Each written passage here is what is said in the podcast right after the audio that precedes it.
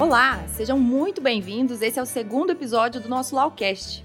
Aqui nós iremos conversar sobre manejo biológico e agricultura responsável. Meu nome é Kelly Pasolini, sou formada em agronomia e atuo como pesquisadora na Laleman Plant Care. Vem comigo, gente! Hoje vamos continuar nosso papo com Martin Larry, um grande especialista em inoculantes. E ele vai contar pra gente sobre a fixação biológica de nitrogênio, quais são os seus benefícios e a sua importância, principalmente nesse momento em que passamos por uma crise nos fertilizantes. Bom, então eu sou engenheiro agrônomo, trabalho no departamento de Technical Marketing da empresa Laleman, onde atuo como diretor global na área de inoculantes para culturas leguminosas. Como funciona a fixação biológica de nitrogênio em gramíneas, Martim?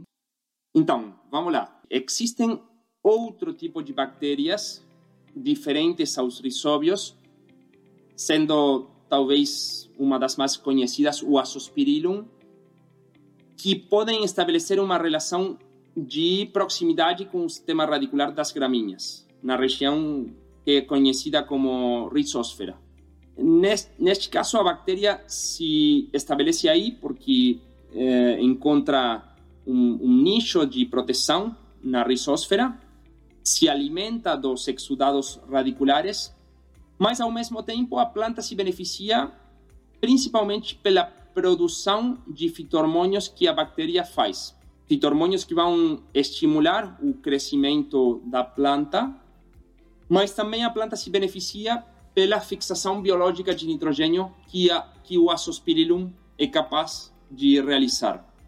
Só que aqui temos que diferenciar muito a, a, a quantidade de nitrogênio, a magnitude do processo. O azospirillum pode fixar, sim, eh, determinadas quantidades de nitrogênio, mas que são muito menores do que as quantidades fixadas pelos risóbios. Por exemplo, num, numa lavoura de milho inoculada com um produto à base de azospirillum, tem-se registrado em torno a 20 kg de nitrogênio por hectare que são fixados, o que, claro, contribui na produção, mas que não é suficiente para pensar em altas produtividades de milho. Portanto, aqui nas gramíneas a FBN é com é, é, é interessante e com certeza vai complementar uh, a adubação química, mas não podemos pensar em eliminar totalmente a a adubação química se procuramos altas produtividades de, de gramíneas. Então, isso ocorre de forma similar uh, também para o trigo, uh, o arroz e outras gramíneas onde o azospirillum está sendo estudado. Martim, mas me tira uma dúvida aqui.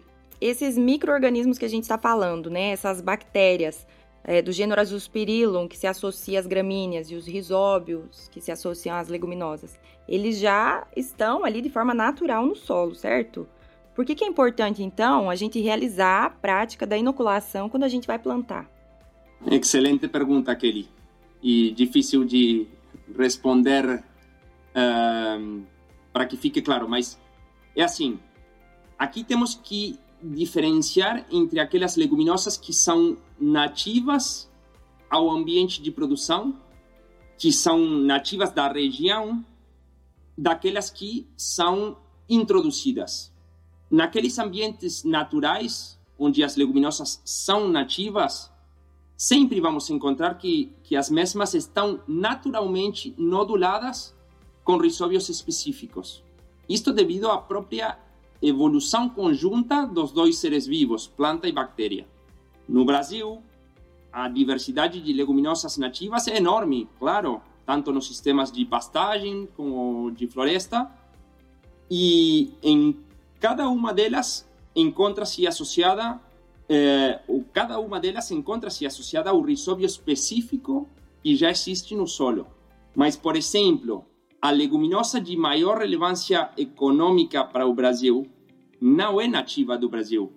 Ela foi introduzida. O centro de origem da soja é a China. Então, nos solos brasileiros, onde nunca foi cultivada a soja, não se encontram risóbios nativos capazes de estabelecer uma simbiose, uma simbiose eficiente. Somente com a inoculação das sementes ou do solo, inoculação do solo, caso a inoculação no suco de plantio, consegue-se colocar esses rhizóbios específicos do inoculante em associação da raiz da soja. Entendi, Martim. Mas aí me surge outra dúvida. Se eu preciso é, adicionar esses risóbios específicos ali, no caso para a soja, e eu vou plantar na minha área, é, inoculo essa semente e, e, planto, por que, que na próxima safra, no próximo cultivo, eu preciso inocular novamente, então? Ou não precisa? Bom, uh, a questão é assim: aquelas, aquela soja plantada numa, numa área de primeiro ano, quando. Assim, que, que foi plantada numa área de primeiro ano, fazendo a inoculação, claro, né? Quando a planta começa a senescer, já no final do ciclo, também os nódulos formados a partir do inoculante, o inoculante que foi colocado na semeadura, vão senescer também. Estou falando dos nódulos. Quer dizer que finalizam a sua associação com a planta. E então, as bactérias contidas nesses nódulos vão ser liberadas no solo. E depois, esses, esses bradirrizóbios, falo de bradirrizóbios porque é a forma em que chamamos ao rizóbio específico da soja, conseguem se estabelecer no solo, numa fase de vida livre. Mas claro, a população total de bradyrhizobios no solo vai sofrer variações ao, ao longo do ano. E então, depois, quando vamos plantar soja novamente, o que, que acontece? Então, mesmo que podamos encontrar uma determinada população de bradyrhizobios específicos estabelecida no solo, ela geralmente é muito baixa nos primeiros anos de, de cultivo de, de soja. Depois, sim, com a continuidade de cultivo de soja na área, a população de bradyrhizobios pode aumentar, sempre que seja feita a inoculação. Então, nessas situações de áreas com muito histórico de soja, se a soja é plantada sem inoculação, a mesma igualmente pode se nodular de forma aceitável. Porém, o, isto não quer dizer que ainda não continue existindo uma resposta muito elevada em termos de produtividade ao uso de inoculante em cada ano de plantio, em, em cada safra. Ou seja, quando é, eles, esses micro-organismos eles estão no solo e não em associação com a planta, né? Esses risóbios perdem uma, a sua casinha, a sua proteção física ali, que são os, os nódulos, né? As bolinhas nas raízes. E eles ficam mais expostos ali é, nas condições adversas do solo e a competição com outros micro-organismos também. O que acontece é que essa população desses risóbios vai diminuindo, a sua concentração vai reduzindo no solo. Por isso, então, que é importante a gente realizar a inoculação mesmo em áreas é, com anos subsequentes de cultivo de soja. Isso mesmo, claro, porque a inoculação feita a cada ano garante a colocação de uma elevadíssima quantidade de bradyrhizobios específicos, com alta capacidade de nodulação e principalmente altíssima eficiência de fixação de nitrogênio. É importante mencionar aqui que os bradyrhizobios que se mantêm no solo após as subsequentes colheitas de soja também vão sofrer alterações genéticas, tipo mutações, o, o que geralmente traz uma perda na capacidade de fixação de nitrogênio dos mesmos. Ou seja, não é só uma é, variação em termos da quantidade de bactérias que estão no solo que vai sofrer alterações ao longo do ano devido à a, a, umidade do solo, à temperatura. Mas também é uma questão de que as características desses risóbios vão sofrer alterações genéticas, perdendo capacidade de fixação de nitrogênio. Entendi, Martim. Então, me corrija aqui é, se essa definição não está correta.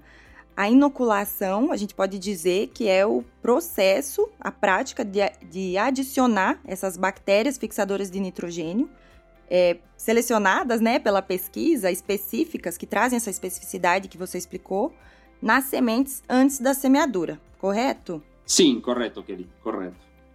Nos últimos anos, a gente vem ouvindo falar também um novo termo, que é a co-inoculação. A gente vê muitos estudos na, na internet, na literatura científica, é, de resultados muito interessantes da Embrapa, mostrando os benefícios da prática da co-inoculação. Explica pra gente, Martim, o que, que seria essa co-inoculação? Sim, é bem interessante, Kelly. Isso mesmo.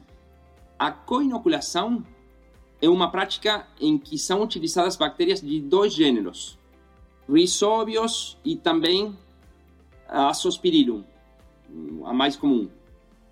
Na soja, no feijão, isso no Brasil está muito uh, tá, tá muito bem descrito o, o benefício.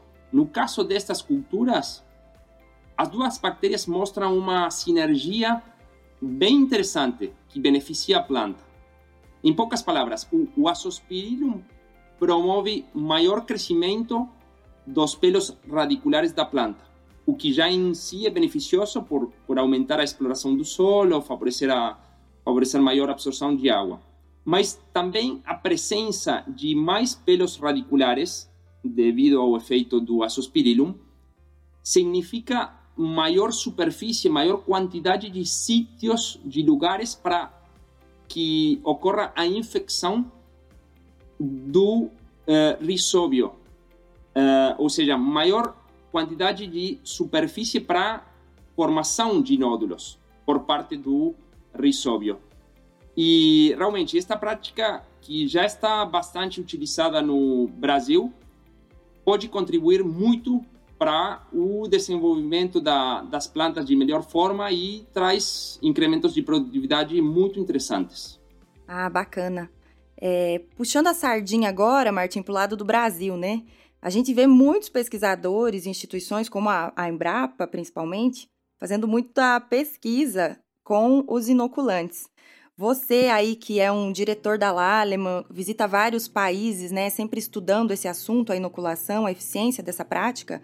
Como que você vê o Brasil em relação ao uso dos inoculantes? Kelly, o posicionamento do Brasil em relação a toda a temática de fixação biológica de nitrogênio e utilização de, de inoculantes é, sem dúvida nenhuma, de grande destaque no mundo. Eu quero ser uh, bem claro nisso e também abrangente quando estou uh, falando disso, porque quero incluir tanto a pesquisa básica, a pesquisa aplicada em, em campo, desenvolvimentos de produtos, treinamento ao setor produtivo e, e, o alto nível de conhecimento e adopção da tecnologia por parte de técnicos, agrônomos e, e produtores no Brasil todo. O Brasil tem larga história de trabalho na temática e, desde meu ponto de vista, é um, é um dos países onde se dá maior relevância por parte dos diferentes setores do agronegócio a, a questões de utilização de inoculantes e produtos biológicos em geral. É, onde tem instituições de destaque como, como a Embrapa Soja, é, onde a, a pesquisadora Mariângela Hungria é referência mundial de primeiro nível, além de outras filiais da Embrapa e várias universidades que têm desenvolvido enorme volume de trabalho para o fortalecimento na área de, de, de microbiologia agrícola em geral. Portanto, realmente, parabéns para o Brasil, uh, porque, desde meu ponto de vista, é assim como o Brasil se posiciona hoje no mundo.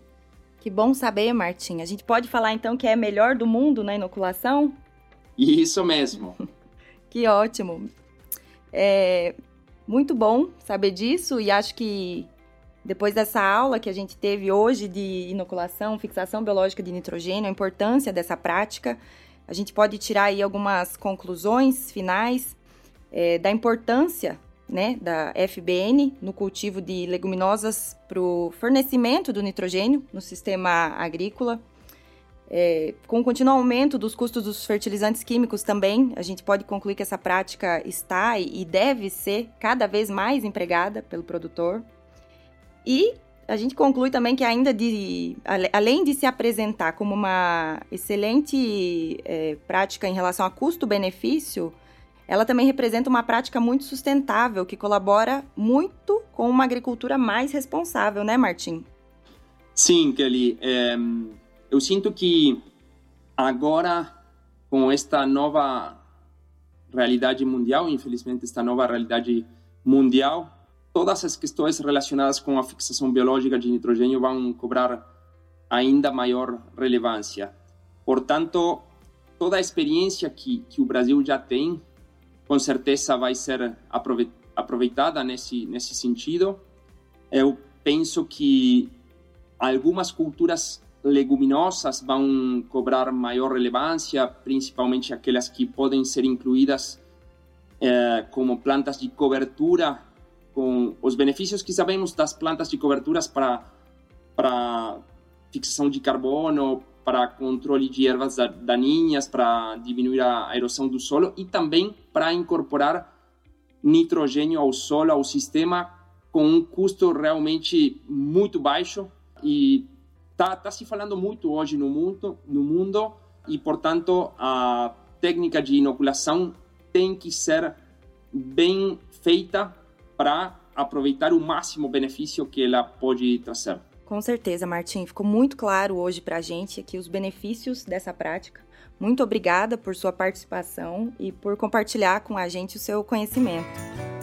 Gente, nosso episódio vai ficando por aqui. Gostaria de agradecer mais uma vez nosso convidado, Martim, pela colaboração nesse projeto. Não se esqueçam de seguir a Laleman Plantcare em todas as redes sociais: Instagram, Facebook, LinkedIn. Compartilhem esse episódio e fiquem ligados para os próximos. Até mais! Laucast, um oferecimento binoculantes Laleman Plantcare.